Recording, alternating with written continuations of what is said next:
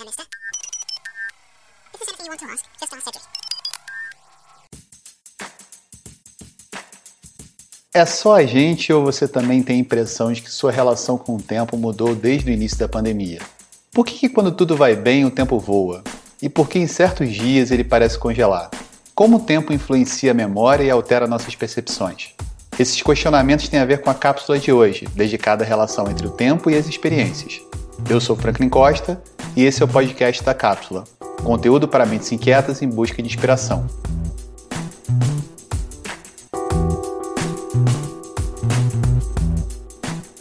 A cápsula é também a newsletter do clube, recebida hoje por mais de 6 mil pessoas. Assine grátis para recebê-la todas as semanas em seu e-mail, oclb.com.br. A experiência tem o seu próprio tempo, e ele é único para cada um de nós. Semana passada, no Clube de Pijamas, conversamos com Ralph Petkov, sócio do Festival de Inovação Hacktown, e com a estrategista Rui Jin Park, sobre a relação do tempo com o design de experiências. Foi um papo interessantíssimo com um final surpreendente, onde pudemos comprovar mais uma vez como as experiências digitais podem despertar sensações tão reais e intensas quanto as presenciais. Para contextualizar a relação da experiência com o tempo, Ralph citou como exemplo o espaço criado entre as palestras do festival. Segundo ele, esses momentos são tão importantes, se não mais, que os conteúdos da programação do Hacktown.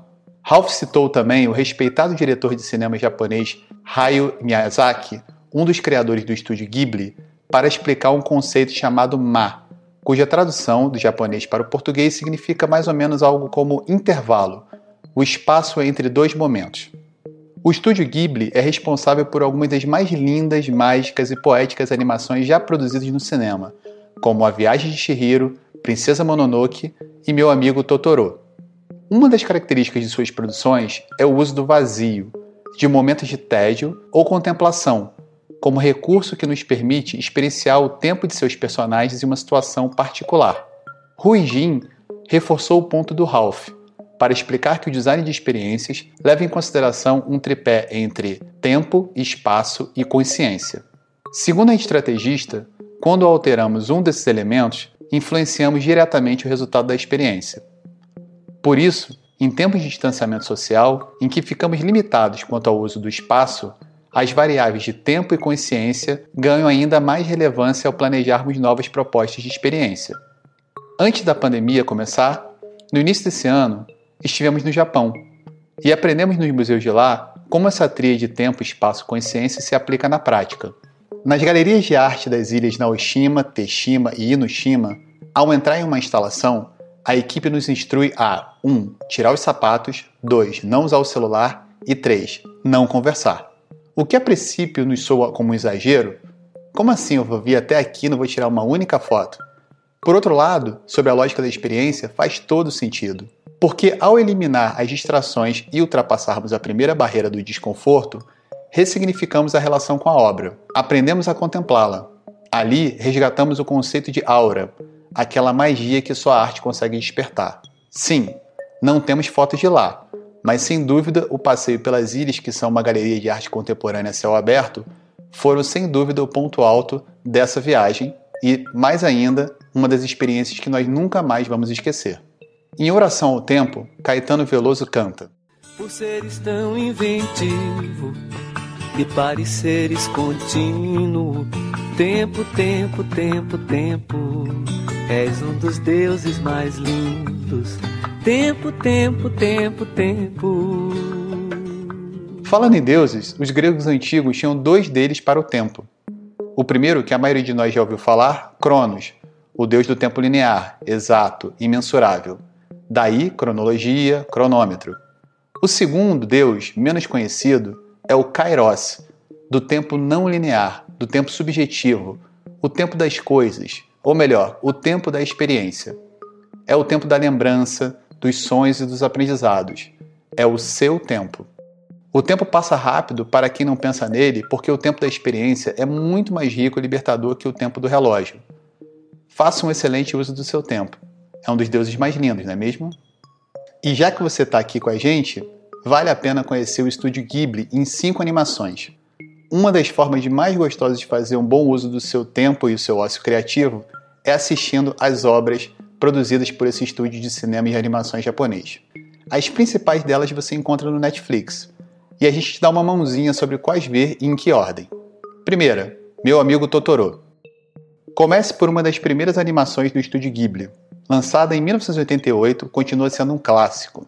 Apresenta um dos personagens mais famosos do diretor Miyazaki, o gigante Totoro. Nesse filme curtinho, de uma hora e meia, você acompanha as aventuras das irmãs Mei e Satsuki, que descobrem espíritos das florestas em meio a uma sensível trama de fundo. A mãe delas está internada e seu pai tenta se virar para cuidar da família e dessas duas irmãs fãs de aventuras. A segunda animação na lista, sem dúvida nenhuma, é A Viagem de Shihiro. Shihiro é o nome de uma menina que descobre sozinha um mundo de magia, espíritos e aventuras. Essa é provavelmente a obra mais famosa de Miyazaki. Foi o filme que coroou o diretor japonês com o merecido Oscar de melhor animação em 2001. A Viagem de Shihiro é provavelmente o ponto mais alto do estúdio Ghibli. Essa animação apresenta, de uma só vez, todos os elementos que são a sua marca registrada.